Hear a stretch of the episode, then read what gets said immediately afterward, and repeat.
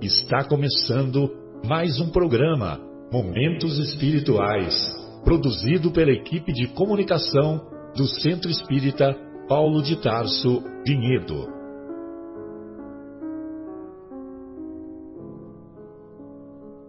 Se guardas contigo o estigma do sofrimento, indagando pela solução dos velhos problemas do ser e da dor, se percebes a nuvem que prenuncia a tormenta e o vórtice traiçoeiro das ondas em que navegas, vem conosco. Estudemos a rota de nossa multimilenar romagem no tempo, para sentirmos o calor da flama de nosso próprio espírito a palpitar e morredouro na eternidade, e acendendo o lume da esperança, perceberemos juntos em exaltação de alegria que Deus, o Pai de infinita bondade, nos traçou a divina destinação para além das estrelas.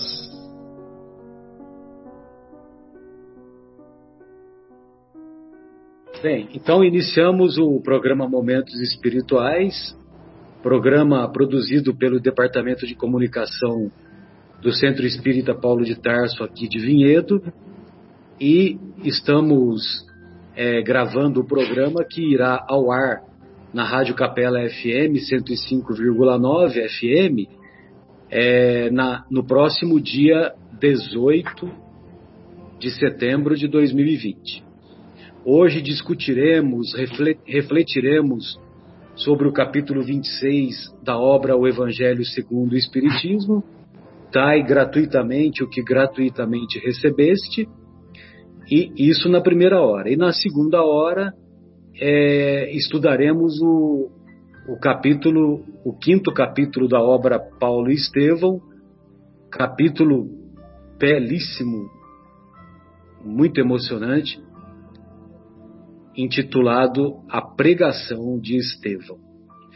Muito bem, então sempre vale a pena preservar as palavras do Mestre, e nós vamos encontrar na, lá na tradução do Novo Testamento do Haroldo, é, nós gostamos do, da tradução do, do Haroldo, não só não somente, né, porque é o Haroldo, palestrante espírita, é, e que exerce e desempenha uma, uma, uma função e uma, uma missão muito bela no nosso movimento, Haroldo Dutra Dias.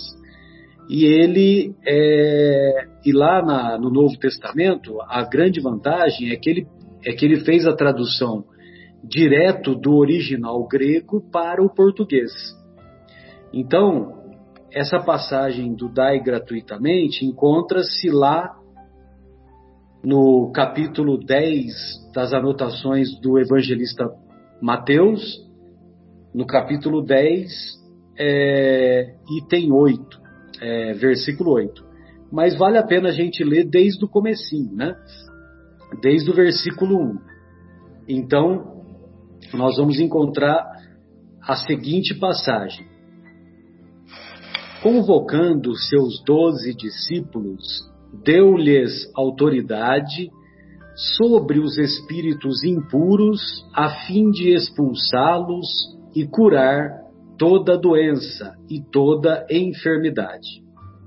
Os nomes dos doze apóstolos são estes: primeiro, Simão, chamado Pedro, e André, seu irmão, Tiago, filho de Zebedeu, e João, seu irmão, Filipe e Bartolomeu, Tomé e Mateus, o publicano, Tiago, filho de Alfeu, e Tadeu, Simão, o cananeu, e Judas, o Iscariotes, quem o entregou.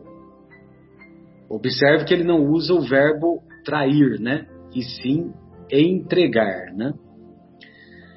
Jesus enviou esses doze após prescrever-lhes, dizendo: Não tomeis o caminho dos gentios, e não entreis em cidade de samaritanos.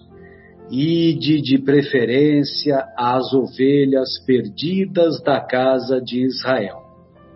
Indo, proclamai dizendo: Está próximo o reino dos céus. Curai enfermos, erguei mortos, purificai leprosos, expulsai daimones, de graça recebestes, de graça dai. E aí depois ele continua: não, adquiri, não adquirais ouro, nem prata, é, nem duas túnicas, nem sandálias, nem cajado, porque o trabalhador é digno do seu alimento, e assim por diante.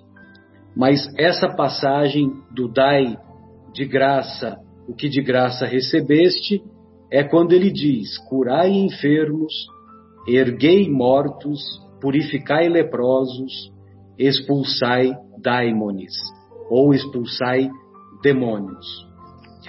É que é, vale a pena, quando a, gente, quando a gente faz a referência expulsai demônios, é, daimon, demônio vem do grego daimon, que significa é, gênio, espírito. Aí, com o passar dos séculos, é que o termo foi, é, foi mudando o, o conceito e atingindo o conceito atual de um ser eternamente voltado para o mal. Muito bem. E então quando ele faz, quando ele fala erguei mortos ou ressuscitai mortos, é, sempre vale a pena nós termos aquele conceito, aquele conceito da horizontalidade e da verticalidade, né? Quando nós estamos mortos, nós estamos deitados. E mortos para o judaísmo, a a, estão mortos no conceito do judaísmo aqueles que estão afastados do cumprimento da lei de Deus. Então, por esse motivo que o Haroldo traduziu por, erguei mortos.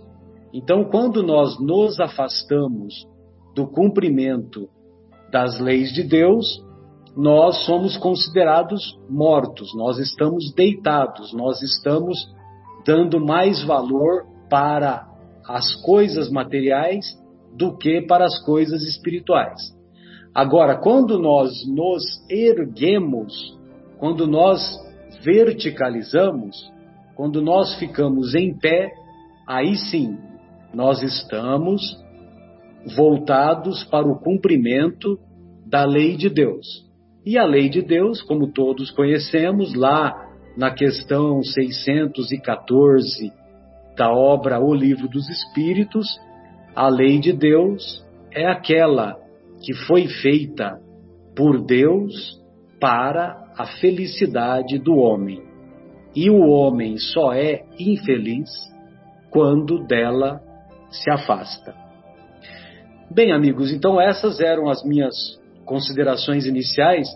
É, vocês viram, né, que eu mandei algumas algumas mensagens aí para vocês, né, que tem, tem muito material e no decurso das das observações, das reflexões, nós vamos tecendo mais comentários.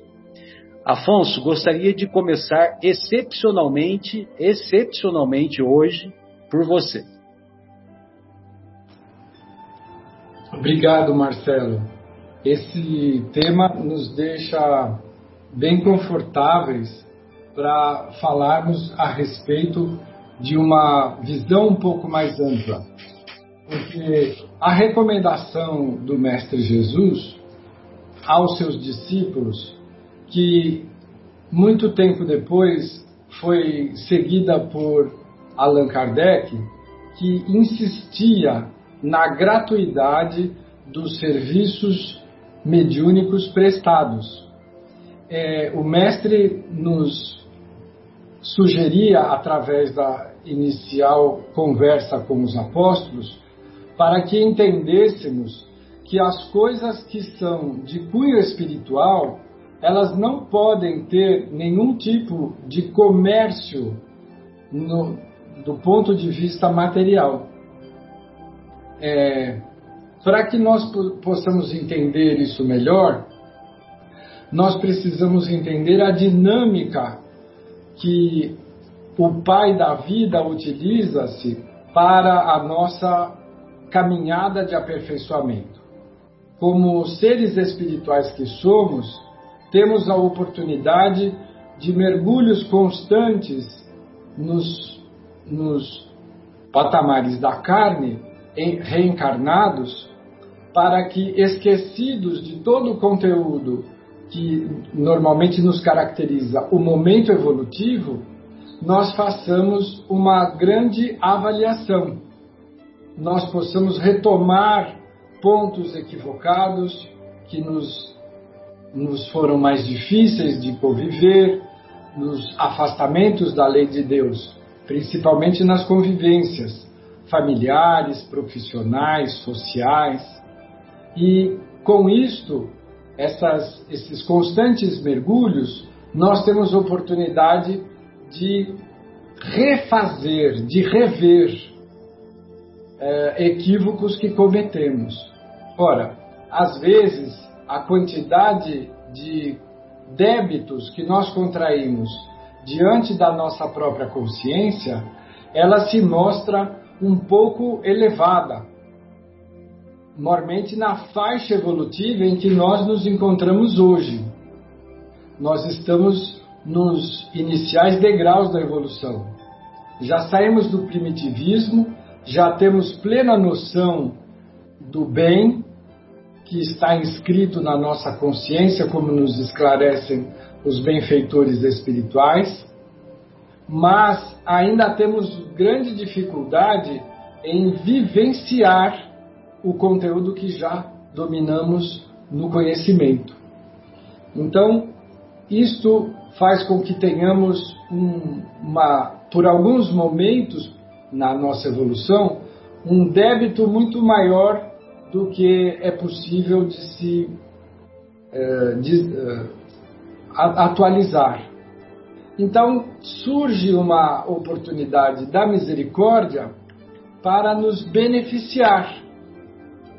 Olha, neste momento evolutivo, em que você está nessa transição entre luz e sombra, já tem conhecimento do que é luz, do que é espiritual, do que é eterno como a nossa condição de essência, mas ainda luta com os arrastamentos materiais, os maus hábitos. É, eu vou lhe conceder uma instrumentalidade, uma ferramenta para que através dessa ferramenta você pague as suas dívidas morais de forma acelerada. E aí nos oferece a possibilidade de intermediar os dois planos da vida. Então a mediunidade para nós que estamos nessa faixa evolutiva, ela representa uma linda e poderosa ferramenta de trabalho. Nenhum de nós, na nossa faixa de evolução, é, tem lastro moral para assumir a mediunidade. Nós recebemos a instrumentalidade mediúnica para que nós possamos caminhar de forma mais expressiva a nossa evolução moral, servindo, atuando como ponte humilde entre os dois planos da vida e trazendo nessa atitude benefícios ao nosso próximo, de forma indistinta. Nós não podemos nos confundir com os dotes mediúnicos daqueles que estão acima e à frente da nossa condição evolutiva que já colecionam virtudes morais que os dotam de talentos mediúnicos como uma recompensa da sua própria evolução. Há uma diferença muito grande entre evolução, entre mediunidade natural, que é fruto da evolução e do amadurecimento moral, e a nossa condição da grande massa expressiva, que representa uma possibilidade, uma ferramenta de serviço. Agora, se isso nos é dado com este objetivo, se nós passássemos a nos beneficiar materialmente por conta da existência desta ferramenta, nós teríamos todo o nosso esforço invalidado. Receberíamos a recompensa material ou transitória, porque não existe só a forma de pagamento pecuniário. Você pode muitas vezes pagar, entre aspas, com prestígio, com vantagens, com uma série de atitudes que o desequilíbrio humano providencia, com muita habilidade. Então nós precisamos ficar atentos para que a nossa ferramenta mediúnica, aquela que nos foi dado pela misericórdia, alguns a possuímos de forma mais ostensiva. Quanto mais ostensiva, mais trabalho ela desenvolve. Portanto, mais ela nos permite angariar com o nosso esforço. É, exercer a mediunidade dentro dos moldes morais que nos sugerem os espíritos através da doutrina dos espíritos, que tem toda a base nas atitudes do Cristo Jesus, o nosso mestre, não é uma tarefa simples. Porque, como nós não estamos ah, dotados de uma qualidade moral evoluída, nós estamos em luta para manter algum patamar de equilíbrio e de moralidade. Então, por, exatamente por esta questão que envolve uma luta interior muito intensa, é que ela nos possibilita crescimento. Agora, se todo esse esforço receber em, em retribuição valores materiais, prestígio social, distinção, nós invalidamos os resultados. Então, quando compreendemos isso, a fala do Cristo, ela passa a ser muito óbvia para nós. Quando ele diz aos seus discípulos: Dai de graça o que de graça recebeste. Porque ele nos pede para que nós exerçamos o esforço do bem dentro de nós, servindo ao bem. E esta é a faina, o trabalho, o esforço dos médios que trabalham em nome de Jesus com base na sua orientação, dando de graça o que de graça recebemos. Bem lembrado. Você sabe que recentemente teve é, um, um relato de uma de uma atividade espiritual na de um amigo lá de que frequenta uma casa espírita lá em Jundiaí e e veja você a a pessoa buscou o atendimento fraterno e e nesse atendimento fraterno foi feita uma consulta à equipe espiritual sobre o caso daquela pessoa. E, e os benfeitores espirituais disseram para, para a equipe que, que, que toma conta né, desses casos, né, sempre de maneira discreta, que, que o problema daquele nosso irmão só seria resolvido quando ele externasse, quando ele colocasse para fora um segredo que ele guardava há muito tempo. Um segredo que ele guardava há muito tempo.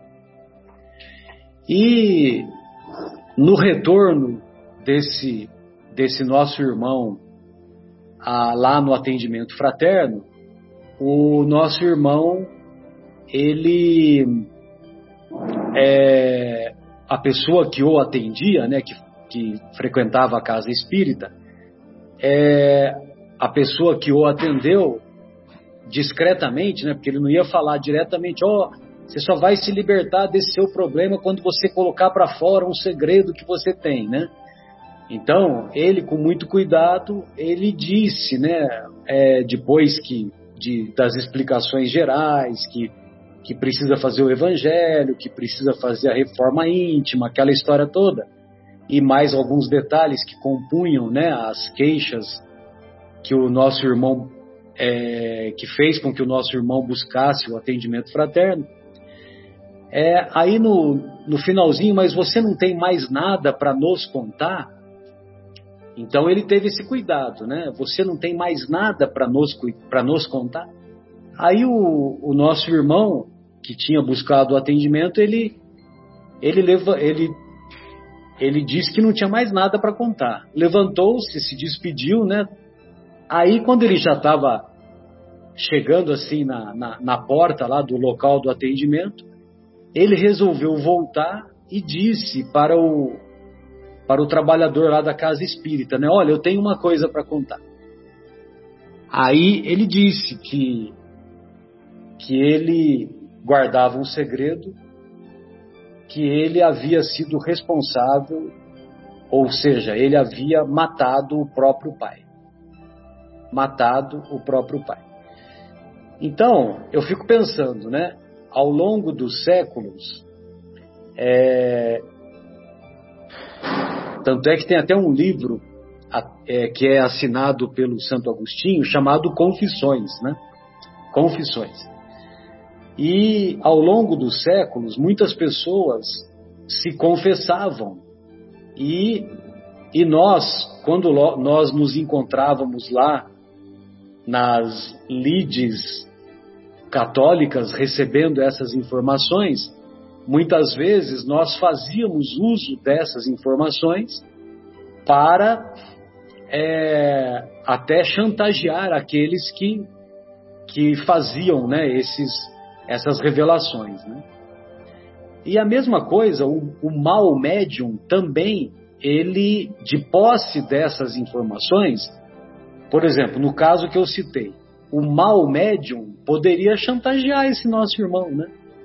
Poderia revelar o que havia ocorrido, poderia colocá-lo numa situação jurídica, talvez nem tanto, porque provavelmente, devido ao longo prazo, o crime já seria considerado prescrito. Mas, do ponto de vista na, no seio da própria família, poderia trazer um grande embaraço para ele, né? E ele, é, e, então, quer dizer, o mal médium poderia agir de maneira dessa maneira, né?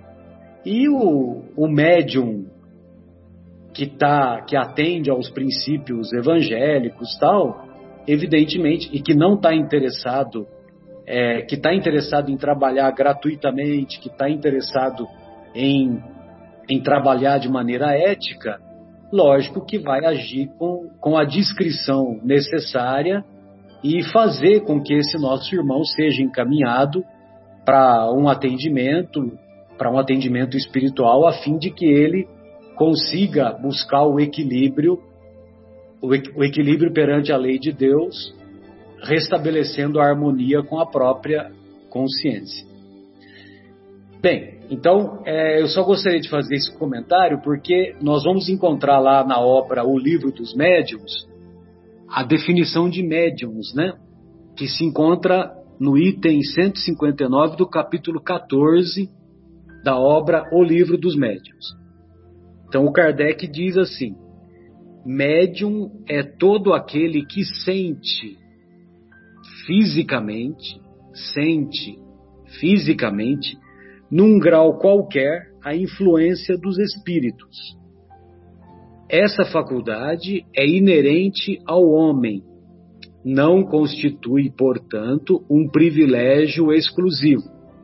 Por isso mesmo, raras são as pessoas que dela não possuam alguns rudimentos.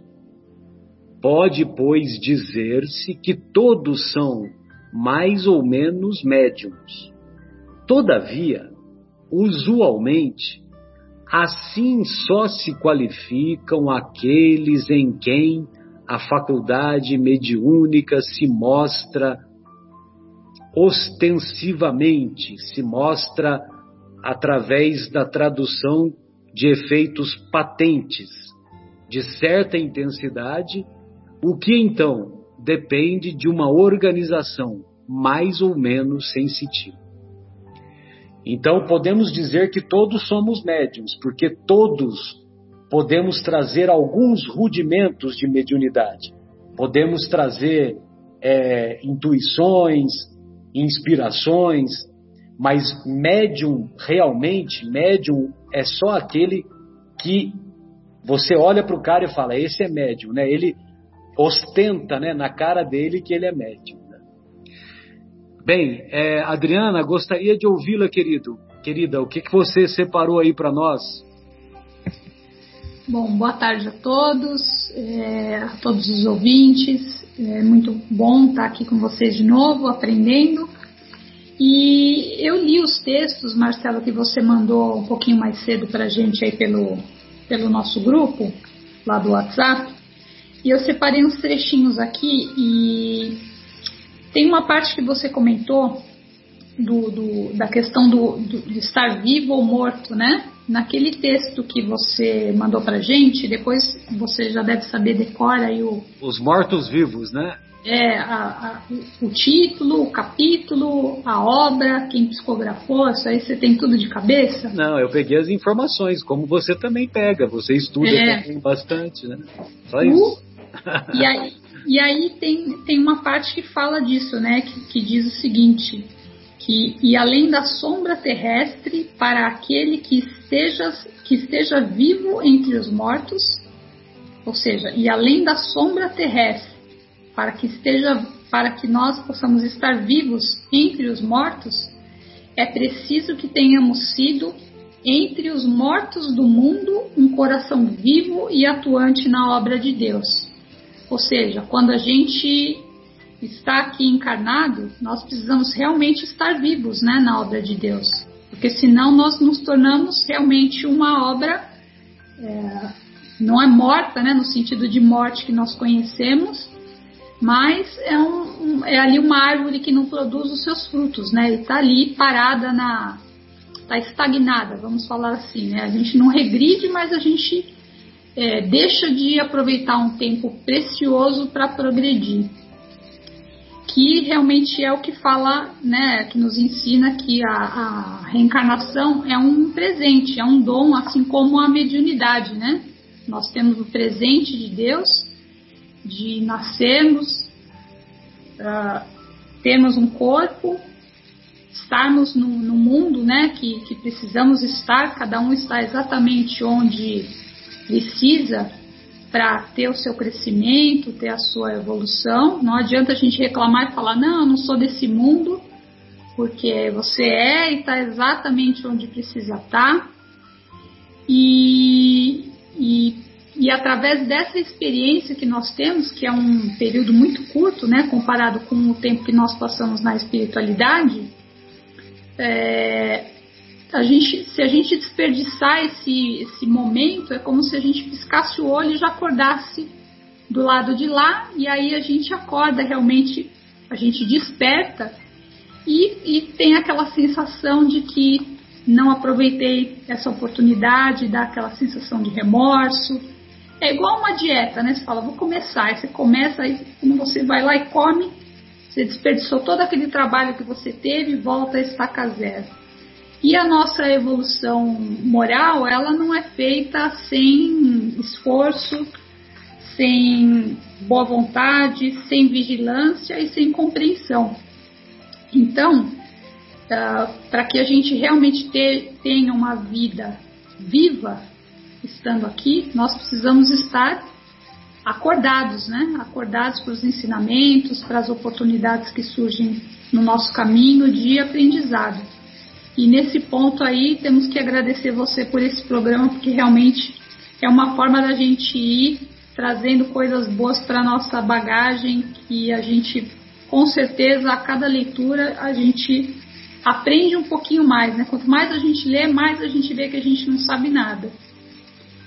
E então o, o dom da vida, né? Ele é dado por Deus gratuitamente e, e tem um trechinho também nesse, em um dos textos que fala mais vale um dia bem vivido com o Senhor do que cem anos de rebeldia em nossas criações inferiores. Ou seja, realmente é, a gente tem que se esforçar porque não vale a pena a gente ficar na rebeldia, ficar num, num, numa posição em que a gente coloca a culpa em tudo e em todos e não coloca sobre nós a responsabilidade do nosso caminhar, né? Então, uh, o que eu trouxe aqui também é que a, a, alma, quando a gente desencarna, né, o nosso espírito, ele continua na posição evolutiva em que a gente se encontra, ou seja, a gente não vira anjo, não, a gente é exatamente aquilo que a gente traz no nosso coração. E a, e a forma que nós é, ainda nos encontramos, né, muitos de nós, é ainda aquela, aquela tendência que a gente tem, a preguiça, o comodismo. Será que a gente não podia se esforçar um pouquinho mais para melhorar, para progredir? E aí, da mesma forma que é, é, quando, quando a gente vai para quando a gente fala né, do, do plano espiritual, é, a gente também não pode mistificar e achar que lá é o campo dos milagres, ou seja, os espíritos que também estão desencarnados não necessariamente são todos superiores e nem, to nem todos totalmente inferiores. Tudo vai depender do nosso, do nosso estudo, né, do nosso grau evolutivo. Por isso que Jesus já falava, né, amai-vos e instruí-vos. Então, as leis que governam a vida, né, a nossa vida, são leis que não mudam. Então, é, para que a gente é, tenha uma comunicação com os espíritos uh, em outros planos, uh, se a gente está numa condição, numa sintonia e a gente sintoniza, a gente só vai conseguir sintonizar com aqueles com que estão perto da, próximos da nossa sintonia. Não adianta a gente querer achar que a gente vai sintonizar com os espíritos puros, é, isso vai depender do nosso esforço. Por isso, é, a importância da gente sempre é, se instruir, estudar e, além de, tu, além de tudo isso, né, de saber o que é o certo, é fazer o certo, para que a gente possa estar numa condição boa e preparar o nosso corpo para que a gente possa é, exercer, talvez um dia, essa mediunidade que é, traz aqui nesse capítulo, né? A mediunidade, todos nós temos esse dom, mas nem todos exercem, né? Por quê? Porque o, o nós precisamos ter essa preparação. Uh, não conseguimos ainda, no estágio que nós estamos, é, fechar os nossos olhos, eu pelo menos não consigo, né? Fechar os olhos e falar, olha, agora eu vou sintonizar com os irmãos, os irmãos do alto se eu não tiver essa, essa, esse treino, essa capacidade, eu não vou conseguir fazer essa comunicação ser eficaz. E pode até ser que eu tenha alguma intuição e, e comece a partir dali com treino, mas o, o principal para que tenha essa comunicação que ela seja uma comunicação uh, positiva é realmente fazer com que a gente tenha um, um aprimoramento moral que seja compatível com aquilo que nós vamos atrair, porque se nós não temos, nós só vamos atrair é, comunicações talvez inferiores a hora que a gente conseguir fazer essa comunicação, né? Então, para exercer a mediunidade, né, a gente que é uma, uma obra de sublimação interior, é, é gradativa e constante, a base de tudo é o auxílio realmente ao próximo, a caridade, a humildade, a benevolência. E para isso não precisa ser médium, não precisa ser médium para ser uma boa pessoa, não precisa ser médium para fazer uma caridade. Basta você ser uma pessoa é, do bem e, e, praticar essa bondade sem exigir retorno. É, vocês estavam comentando aí de, é, de repente, o, o, o com essa confissão, né, o, desse assistido, ele pudesse sofrer alguma alguma hum, chantagem, enfim, alguma tivesse alguma repercussão negativa para ele. Mas por outro lado, tem tem um lado também do, da mediunidade que às vezes a pessoa não não leva por esse lado é, material, mas ela leva para o lado do da, do orgulho, né? Fala, olha, eu transmiti a mensagem do médium tal, então fica todo mundo ali fazendo elogios e, e, e a gente, na verdade, não, não, eu acho, né, por tudo que a gente lê aqui, que a gente não deve esperar nem os elogios, né? Porque essa comunicação não é coisa, não é nossa, né? É um pensamento que vem de um outro espírito. E tem até uma passagem no, no filme do Divaldo, não sei se vocês viram, que ele vai lá numa palestra e aí ele tá tão com o ego dele, né? Falando, olha, eu tô fazendo umas palestras bonitas, vou falar, e aí ele chega na hora lá do, de falar, dá aquele branco. E aí eu acho que eu já esqueci o nome de quem vem atrás dele, acho que é o Herculano, não? Não lembro agora. É, eu também não me lembro, mas daqui a pouquinho eu me lembro. Quem? Humberto de Campos. Humberto de Campos, exatamente. Humberto de Campos coloca a mão no ombro dele e fala: Vamos lá, eu, eu tô aqui e vou te socorrer, né? Porque a, na verdade todas aquela toda a, toda a mensagem não era dita por Divaldo, né? Estava sendo naquele momento de um de um outro ser e aí ele começa a, a palestra dele. Então eu acho que a mediunidade realmente é uma, é uma obra de caridade, é uma forma de auxiliar o próximo. E Jesus, quando esteve presente aqui, encarnado entre nós na Terra, ele nunca cobrou por nada. Uma cura, ele não separava o rico do pobre, uh, o, o são do doente. Então, é realmente uma coisa que ela tem que ser para todos, né? não e queria não ver o nome dele estampado nos, nos jornais. Exatamente. Não queria ver, não queria aparecer na, na internet na época, no, nada no Instagram, né? Não queria. Então, é, não há um bom médium se não houver um bom homem. Né, eu acho que isso, isso é uma coisa para a gente pensar. Uh, e, e, realmente se preocupar antes de, de pensar em mediunidade, em si, mediunizar, é pensar em ser uma pessoa melhor. Eu acho que isso que é o, o que a gente precisa começar a fazer. Né? E aí, a partir daí, o, o trabalho vai aparecendo conforme o trabalhador vai ficando pronto. É isso. Beleza, Adriana. Obrigado, querida. É... O Folharini, gostaria de ouvi-lo, querido. Deixa eu só fazer um comentário antes, Marcelo. Opa, pois não, Afonso, fica à vontade. Aguenta firme aí, o Folharini, só um minutinho. É, a Adriana ressaltou um aspecto importante, que é o da qualificação, do esforço do médium no papel de intermediário por causa da lei de sintonia. Então, um dos atributos dos esforços do médium é uma constante observação do seu mundo interior para transformá-lo para melhor. E isto é, um, é muito custoso e também muito produtivo. Mas nós não podemos esquecer que a misericórdia é tão grande por parte do Pai de amor que em casos em que os beneficiados, ou seja, aqueles que buscam a mediunidade.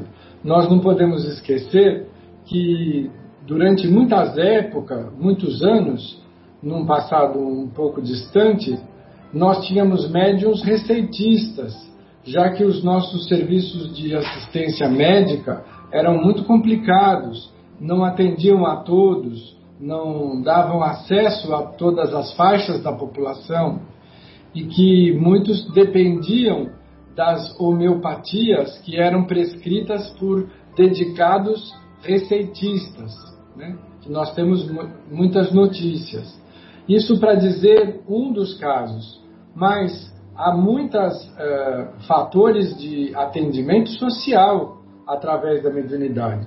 Então, quando isso é importante, a misericórdia de Deus é tão grande que mesmo que aquele médium, instrumento, tenha se comprometido para que desenvolvesse um trabalho coletivo de atendimento e ele falha, e ele escorrega, e ele equivoca, o plano espiritual, através da misericórdia de Deus, supre aquelas deficiências para poder beneficiar àqueles que têm necessidade do amparo e da assistência.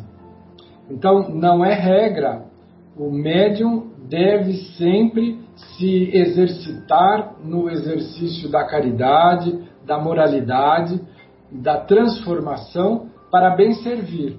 Mas quando ele falha, o beneficiado muitas vezes não perde, porque mesmo falhando, ele é sustentado pela espiritualidade superior quando ele é um, realmente um instrumento de atendimento social, da, de benefício que ele pode trazer pela mediunidade às pessoas que o buscam, que o procuram. Só para a gente ter uma ideia da extensão da misericórdia de Deus. Né? Nós é que precisamos como diz a expressão popular, correr atrás do prejuízo.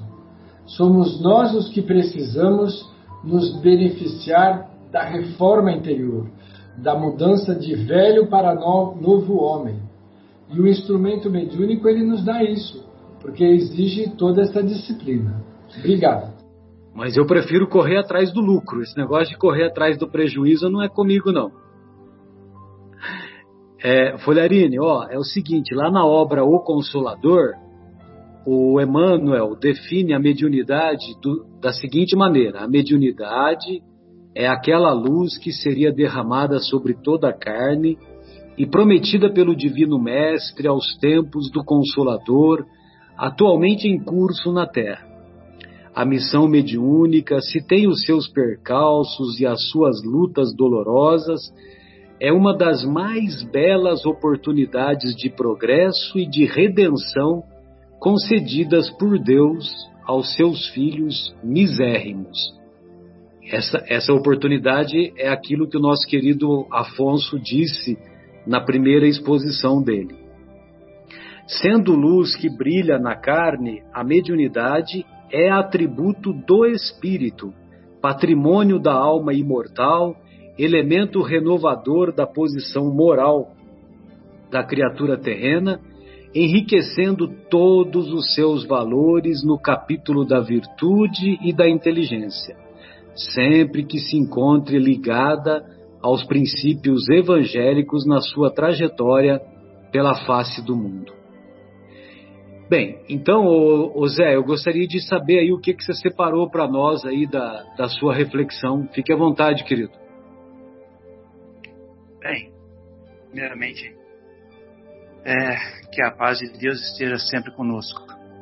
Eu, eu, eu tenho esse capítulo do Dar de Graça, o que de graça recebestes, como um, um, um capítulo especial para os espíritas. Lógico que é para todo mundo, mas especificamente por essa questão que envolve a mediunidade. É, como já comentado tanto pelo Afonso quanto pela Adriana, e, e pelo que a gente já. Há formas inúmeras de pagamentos. Quando se fala em dar de graça e não ter pagas, nós imaginamos a questão financeira. Mas não podemos esquecer que o simples tapinha nas costas já é uma paga e complicada da gente é, é, como é que fala, equacioná-la em nós. Porque mexe. Mexe com o orgulho, mexe com a vaidade. Né? Quando você chega a uma casa espírita para falar alguma coisa e você é recebido pela maneira fraterna, e se você não tiver o cuidado, essa maneira fraterna poderá ser realmente os primeiros degraus que vão te jogar para o chão depois. Então, eu costumo dizer o seguinte: o que temos em nós que podemos dar de graça? O que há em nós? Tirando a mediunidade. Lógico que é aquilo que a gente estudou, é, trabalhou para desenvolver tecnicamente, quando procurados, nós temos que cobrar. É a nossa profissão seja o carpinteiro, o serralheiro, o médico, o advogado, tem que ser cobrado. O cozinheiro, né, que vira chefe, né, porque desenvolve técnicas para melhorar a apuração da comida, mas o que há em cada um de nós.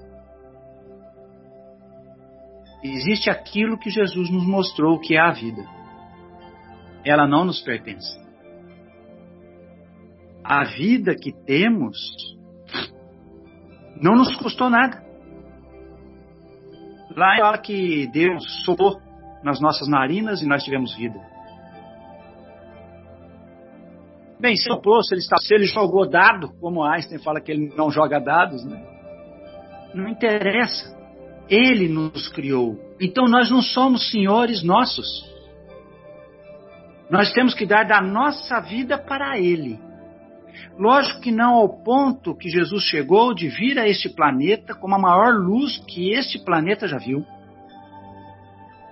E se deixou levar após a sua pregação e completo três, quatro anos aí, cumpriu aquilo que deveria, sendo morto. Na mediunidade, nós temos que então, primeiramente, agradecer a Deus pela vida. Porque se Ele não tivesse nos criados, nós não existiríamos. Então, ah, vendo por esse ângulo, a vida é o primeiro passo que devemos ter em mente para podermos fazer com que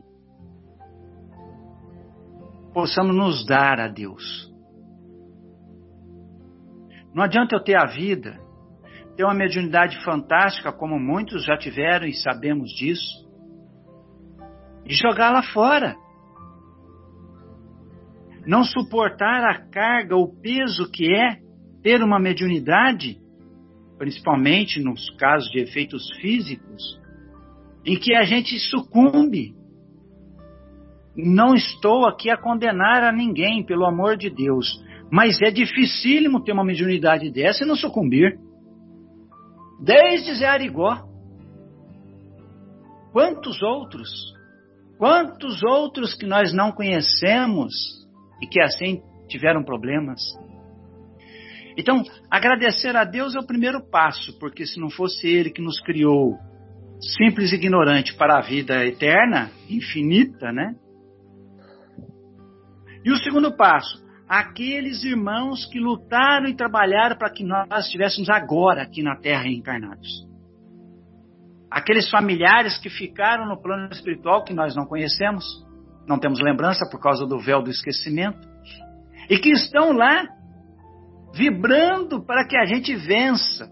Poxa, Fernando, você cometeu o erro de novo, você, você, você deslizou de novo no mesmo ponto. Você tem que aprender. E aí o que, que Deus faz? Coloca como contemporâneo nosso Francisco Cândido Xavier, que psicografou obras maravilhosas como excelente instrumento mediúnico que a Terra já teve. Não há outro que se compare a ele, até mesmo por estudos científicos feitos. E o que ele faz?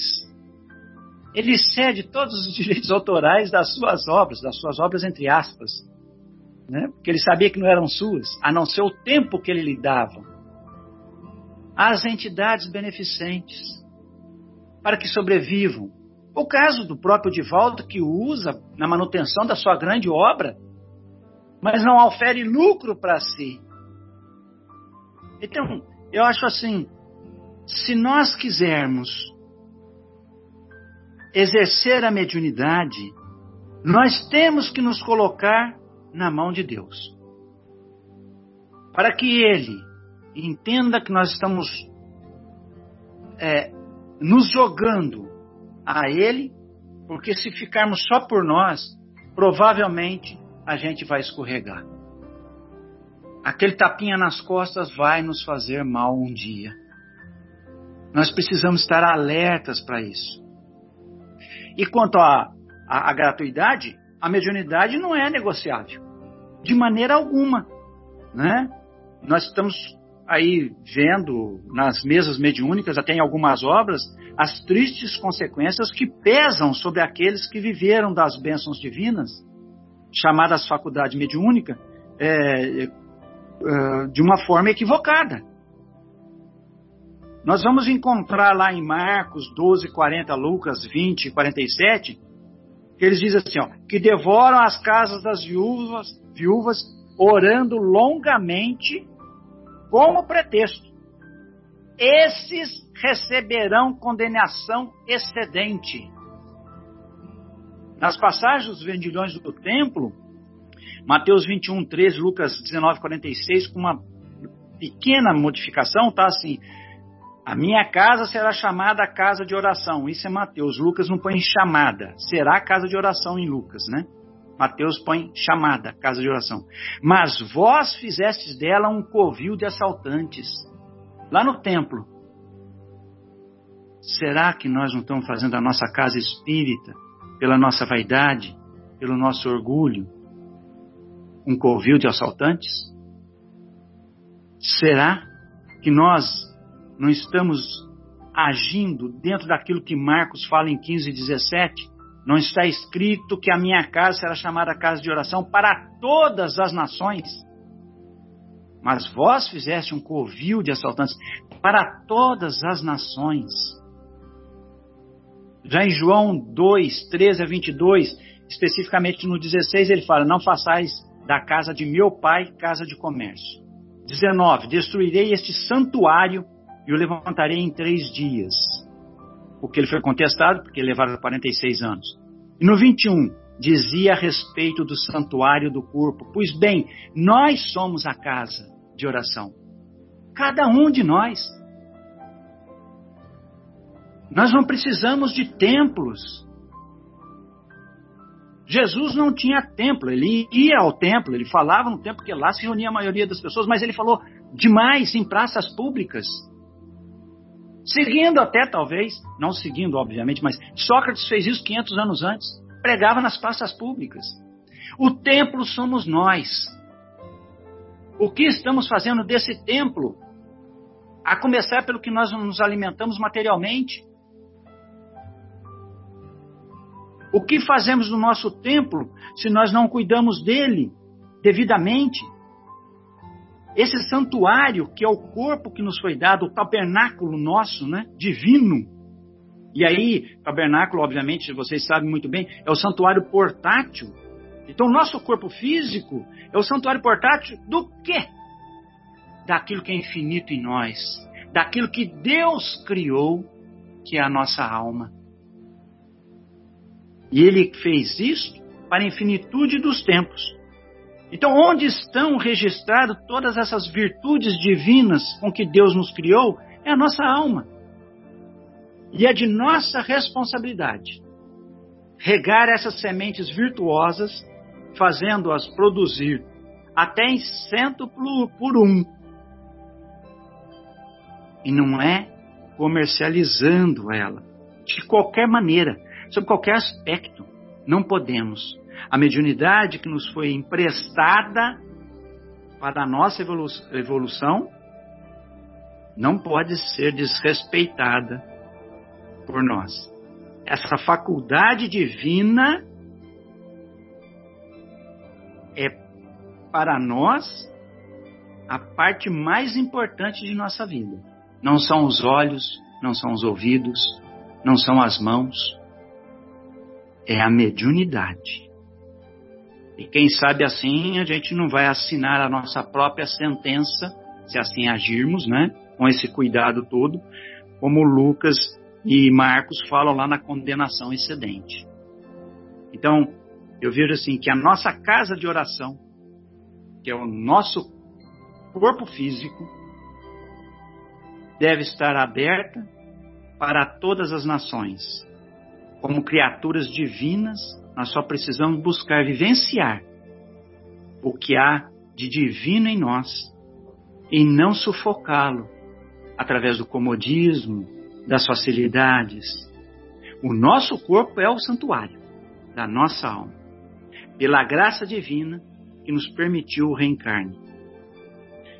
E nós devemos fazer dele o melhor possível, para que então jamais a gente possa, quando deixar o corpo físico aqui, esse santuário aqui, e retornarmos em espírito ao plano espiritual, termos a condição de dizer o que João falou em 2:21. Eu respeitei o santuário do Eu acho que é por aí, não é? É uma passagem, é um capítulo, como eu disse, muito importante para mim. Dar gratuitamente, gratuitamente receber. A gente luta todos os dias para não cair. A verdade é essa. Porque muitas pessoas, por desconhecimento de mediunidade, ah, mas você é aquele, você que falou aquilo, você que recebe o, o espírito tal. Quer dizer, isso é muito perigoso para aquele que não tem a base da doutrina kardecista. Infelizmente, muitos vão à casa espírita apenas pelo, pelo mágico, pelo maravilhoso, e não entendem a profundidade do ensino cristão que há ali. Era isso que eu tinha anotado para passar. Espero ter me feito claro. Beleza, Zé. Bela Obrigado. e profunda reflexão. Obrigado. Obrigado, Obrigado aí pela inspiração. É, ô Fábio, gostaria de ouvi-lo. Agora há pouco você viu que o Zé falou de tabernáculo, né? E tabernáculo eu sei que é com você mesmo. Ô Fábio, você pode aumentar um pouquinho o volume, queridos? Tá. Obrigado. Eu estava fal falando que eu gostei muito da, muito da reflexão, da reflexão, né? Sim. Folharini, da reflexão dos colegas e que minha reflexão é muito humilde, né? Agora, perto da, da grandeza do, do, do, que eu ouvi de vocês. Eu queria só compartilhar que, é, que talento, né? Antes se chamava talanton, talanton, do grego, e era o pratinho de balança, pratinho da balança que chamava talanton, né? E que por extensão também ali é, recebia é, os metais preciosos, né, que iam ali em cima. Então, então ele era o, o pratinho da balança que recebia o peso precioso ali para você pesar. E é, então veja bem, uma coisa preciosa era colocada ali, né? Aquele talanton era um, um, um apanhado, um punhado de coisa preciosa. E lógico que eu estou falando isso por causa da parábola dos talentos, né? Porque eu considero a mediunidade como um talento, vamos dizer assim. Nós estamos falando de mediunidade ostensiva, né? É, então, se ela é um talento, um punhado de coisa preciosa, de que, de que preciosidade nós estamos falando? Quando nós aprendemos alguma coisa com Jesus, nós estamos aprendendo é, para que isso? Né? É para essa vida aqui, é, fugaz, efêmera? Não, né? Nós estamos aprendendo para o espírito imortal as coisas com Jesus. Então, aquele punhado de coisa que vai colocar naquele talenton, né, na, ali precioso que Jesus dá na parábola dos talentos, é uma coisa muito preciosa para o espírito para o espírito imortal. Né? E o que que eu vou multiplicar se eu usar isso para me favorecer materialmente? O que que eu vou multiplicar? Espiritualmente falando? Nada, né? Então, a parábola dos talentos não vai servir para mim. Porque eu não vou conseguir pegar aquela coisa preciosa que ele me deu do ponto de vista espiritual e gerar mais preciosidade do ponto de vista espiritual. Se o meu motor é a minha satisfação pessoal ou o meu é, ou a satisfação das minhas necessidades é, físicas e fugazes também. Né? Então essa é a primeira reflexão que eu queria trazer. A segunda reflexão é que já foi mencionado, né, pelos amigos sobre o templo, né, os vendilhões do templo lá. Que Jesus deixou bem claro ao, ao fazer aquela encenação, né, aquela parábola é, em forma de ação, né, aquele ensinamento é, figurado em forma de ação, ele mostrou claramente que não há correlação entre é, o, o pão espiritual né, e o pão material. A gente não pode misturar essas coisas. Né? O que ele quis dizer é o seguinte: que, olha, não use. Eu, eu, acho que eu usei um exemplo mal, correlação entre pão material e pão espiritual, porque às vezes a gente pode entender pão material, é, mas eu quis dizer assim, é receber coisas materiais, né? Porque o pão é necessário também. Então usei mal a comparação. Mas a gente não pode. É... Ah, isso que eu quis dizer. Aquisição material com aquisição espiritual. Não é pão. A gente não. São coisas diferentes, são coisas completamente diferentes. Então, os vendilhões na frente do templo, do templo estavam representando a, os oportunistas que tiravam proveito do é, da questão espiritual para a questão material. E Jesus fez questão de separar tudo isso. Ele falou assim: olha, é, nós estamos aqui é, trabalhando na questão espiritual. Né? Então, se você quer trabalhar, vá trabalhar. Precisa, merece, deve mas não tirar proveito né, e não desfocar. Essa é a palavra que eu queria usar. Não desfocar, né? Não desfocar o processo de crescimento espiritual. Não desfoque para isso. Não, não, desvie. Não desvie. Né? Tá difícil achar as palavras aqui. Então é isso. Esse é o segundo ponto que eu queria trazer. É preciso colocar as coisas espirituais como prioridade, né? E nós ainda nos relutamos em fazê-lo, né? Nós misturamos tudo, né? E queremos sempre tirar proveito material no final. Não, não estou generalizando, né? Estou é, é, trazendo para o, o estudo, né? O que nós devemos evitar. Né? E, a, e, a, e a mediunidade, o último ponto que eu queria falar é o seguinte: a mediunidade, a natureza dela, ela, ela pode ser de expiação, né? ela pode ser de trabalho ou pode ser de missão. A maioria recebe a mediunidade outorgada como oportunidade de trabalho. Então, esse amigo que pode ser eu, que recebe essa oportunidade de trabalho, essa ferramenta extra, né? Ele ele pode usar bem ou usar mal essa mediunidade. Se ele usar mal, a mediunidade continuando lá, ela vai ser uma porta aberta para o plano espiritual. E se ele está atuando mal, ele vai se sintonizar com o mundo espiritual que está atuando mal também, né?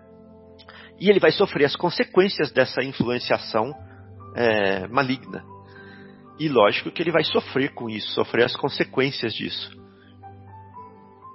Mas se ele continuar trabalhando para o bem, ele vai colher frutos disso. Ele vai se sintonizar com espíritos que estão é, nessa faixa, nesse, é, nessa vibração, nesse desejo, né?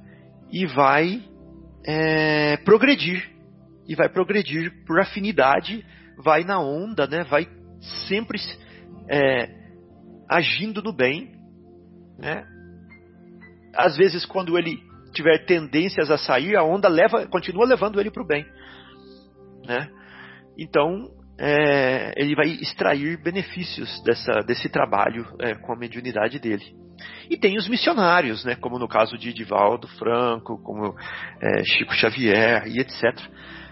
Aí a minha pergunta é: qual desses três casos, mediunidade de expiação, de trabalho ou de missão, que vai trazer proveito espiritual para mim se eu utilizá-la para meu benefício próprio, né, para meu benefício material. Né. Então, a gente vê pela natureza da mediunidade que ela é para benefício espiritual, tanto a de expiação é para te trazer de volta para o trilho. Aí, Marcelo, por isso que você está sentado aí na frente do trilho agora, né? Exato. Então, a mediunidade de expiação é para te trazer de volta para o trilho. A mediunidade de trabalho é para te manter no trilho. E a mediunidade de missão é para trazer os outros para o trilho. né? Espiritual.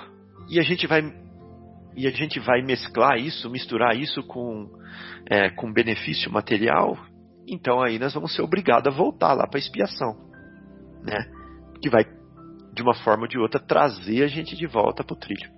Então eram esses três pontozinhos que eu queria, meus cinco centavos, eu queria trazer. Beleza, trilho e tabernáculo, maravilha. É, ô Gimar, gostaria de ouvi-lo, querido, fique à vontade. Boa tarde a todos. É, acho que a gente teve aí um, uma abordagem bem grande do, da, da mediunidade, né? A gente viu que a mediunidade é uma faculdade orgânica. A gente viu que um dos principais objetivos da mediunidade é nós servirmos o, próximo, né? É, e que quando o médio resolve cobrar pela mediunidade, os bons espíritos se afastam dele, né? O Fábio falou que os, os espíritos inferiores aí vão estar próximos desse médium, né? Então a gente teve uma, várias abordagens da, é, da mediunidade e aí eu pensei o seguinte, né? O que, que a gente pode acrescentar agora depois de tu, que tudo isso foi falado, né? É, eu falei assim, a, é, a gente nada melhor do que a gente trazer um exemplo, né? Porque a gente um exemplo de mediunidade acho que acho que ilustra e o, o nosso querido ouvinte aí espero que seja uma inspiração. Então, é, eu, eu trouxe aqui uma historinha que eu já até contei em algumas situações, e que, que espero que possa aí tocar os nossos corações pra, e que seja um exemplo para todos nós. Né? Então essa história ela se passa em Porto Rico.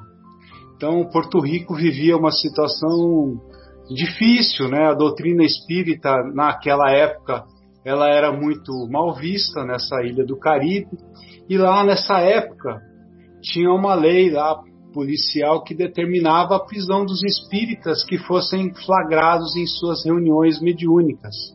Então, para que eles pudessem fazer uma reunião, né, o que, que eles tinham que fazer? Eles tinham que usar alguns artifícios. Né? O que, que eles faziam? Eles usavam um barco de pesca e remavam com esse barco para alto mar de noite, para que eles pudessem fazer uma reunião mediúnica dentro do barco. Vocês imaginem que dificuldade, né? Mas não era só isso. Depois de terminada a reunião, para voltar com o barco, eles tinham que trazer peixes. Porque se eles chegassem na praia e a polícia pegasse eles, eles seriam interrogados, né? Mas vocês são pescadores? Sim, senhor. E onde estão os peixes? Se dissessem que não tinham pego nada, jaula para eles. Então a polícia já estava sabendo. Então, para poderem fazer uma reunião espírita, e não correrem o risco de serem presos, eles tinham que, além de tudo, pescar. E nessa época, né, que é aí que a gente traz o nosso exemplo, existia na ilha um sapateiro, né, um homem de cor negro, bastante simples e pobre, né, e aí nós ilustramos que a mediunidade não está ligada à religião, não está tá ligada à cor, à classe social, a nada, né? E ele tinha um nome que era Dom Silvestre de Atayala. Ele era muito generoso. Ele era um médium de altas capacidades mediúnicas. E naquele momento, naquela época, o governante da ilha, ele era um militar tirano, mas ele estava muito enfermo. E ele tinha um problema nos seus pés, né? Uma, da, uma ferida, daquelas feridas bravas que não cicatrizava de jeito nenhum. e todos os médicos já tinham sido consultados. Esse homem era riquíssimo. Ele tinha a ilha como se fosse o quintal da casa dele. Mas ao mesmo tempo, de que adiantava toda a riqueza dele? É, ele era infeliz, né, porque ele tinha essa ferida aí que nada curava. Um dia, um dos seus assessores, sabendo que ele teria o seu pé amputado, caso ele não conseguisse diminuir é, a, a, malignar, a, a, o, o, ferimento que ele tinha, né? Ele, e vendo o estado de revolta da, do, do, do, patrão dele, ele falou: Senhor, ó, dizem que tem um homem aí que ele tem poderes curativos. O senhor já pensou nisso? Um homem que cura? Opa, é comigo mesmo. É, dizem, não sei, mas quem que é esse homem? é um sapateiro que vive, é um sapateiro pobre que vive por aí. Então o governador da ilha fala para ele assim: Olha, estou tão desesperado que eu aceito qualquer coisa. Vá buscar esse homem aí. Ó, oh, senhor, mas eu tenho que avisar de uma coisa. Ele é desses espíritos aí que o senhor mandou a gente perseguir e prender. O homem estava tão agoniado que uma coisa é você mandar prender uma pessoa que faz o bem. A outra coisa é você precisar do bem que essa pessoa faz. Então, mesmo assim, ele mandou trazer escondido o Dom Silvestre até a sua mansão, né? E o, então o homem, quando ele chegou diante do governador da ilha, ele se posiciona perante ele com uma postura humilde, muito natural, como daqueles que foi chamado, né? e pergunta: O que, que o senhor deseja de mim? Ó, eu tenho essa doença aqui, os médicos querem cortar meu pé e estão muito empenhados, mas eu não quero. E eu fiquei sabendo que o senhor cura. Não, senhor, eu não curo. Como não cura? O senhor tem uma fama por aí que diz que, que cura tudo? Não, senhor, eu apenas oro, eu apenas peço a Deus. O senhor não é desses espiritistas? Sim, eu sou. Desses que cometem os delitos que nós estamos perseguindo? Não, nós não cometemos delitos, Senhor. Nós apenas oramos, pedimos a Deus pelo bem das pessoas. Então, foi por isso que eu trouxe você aqui. Eu tenho esse problema. O senhor permita, o senhor permite que eu ore? E assim os dois se dirigiram a um quarto isolado e Dom Silvestre ora com o coração penalizado não apenas pela ferida do corpo daquele indivíduo, mas pela sua condição de ignorância perante as leis de Deus, perante as leis do universo, pelos seus compromissos, pelos seus desmandos, a injustiça que ele tinha proporcionado ao seu povo. Porque no final das contas ele sabia que ele teria que pagar pelas suas ações. Mas nesse instante, Dom Silvestre, envolvido por um conjunto de entidades generosas que o assistia, impõe as mãos sobre aquele pé, sobre aquele homem que sente uma coisa extremamente diferente acontecendo nele. Quer porque ele merecesse, quer pelo fato de que o mundo espiritual assim precisava. Parece que a dor nesse momento desaparece por encanto e o homem se vê curado em alguns dias. A ferida fecha e ele não tem mais nada.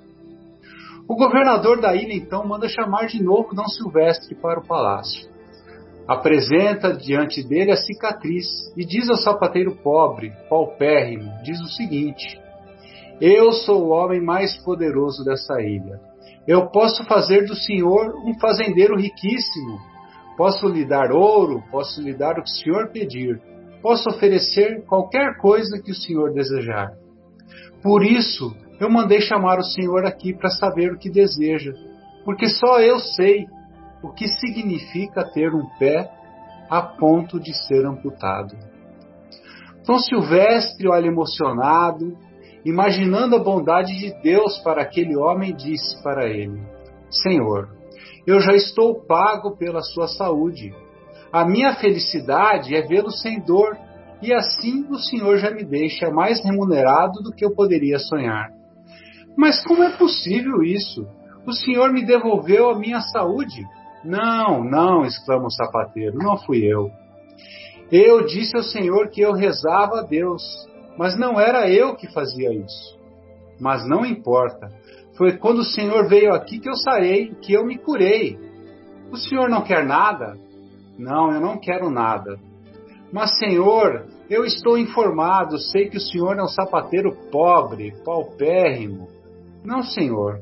Eu ganho suficiente para mim e minha família. Eu sou muito feliz com o que eu tenho. Nada do que o Senhor poderia me oferecer me faria mais feliz do que eu já sou. O homem então ficou impressionado com a generosidade, a humildade, a correção e o desinteresse daquele indivíduo espírita que chamou os seus chefes de polícia ao palácio e lhes disse: De hoje em diante, se vocês souberem que os espíritas estão reunidos aqui, vão procurar eles do outro lado. Se souberem que eles estão lá, vocês vão procurar em outro lugar. Eu não quero mais esses espíritas sejam importunados. Eu quero que eles tenham a liberdade. E assim, daquele dia em diante, os espíritas podiam fazer as suas reuniões sossegados. Porque não foi a ferida curada que conseguiu isso, foi o homem virtuoso, foi o homem generoso que mostrou ao poderoso governante que se considerava o tal que ele não queria nada do que ele possuía.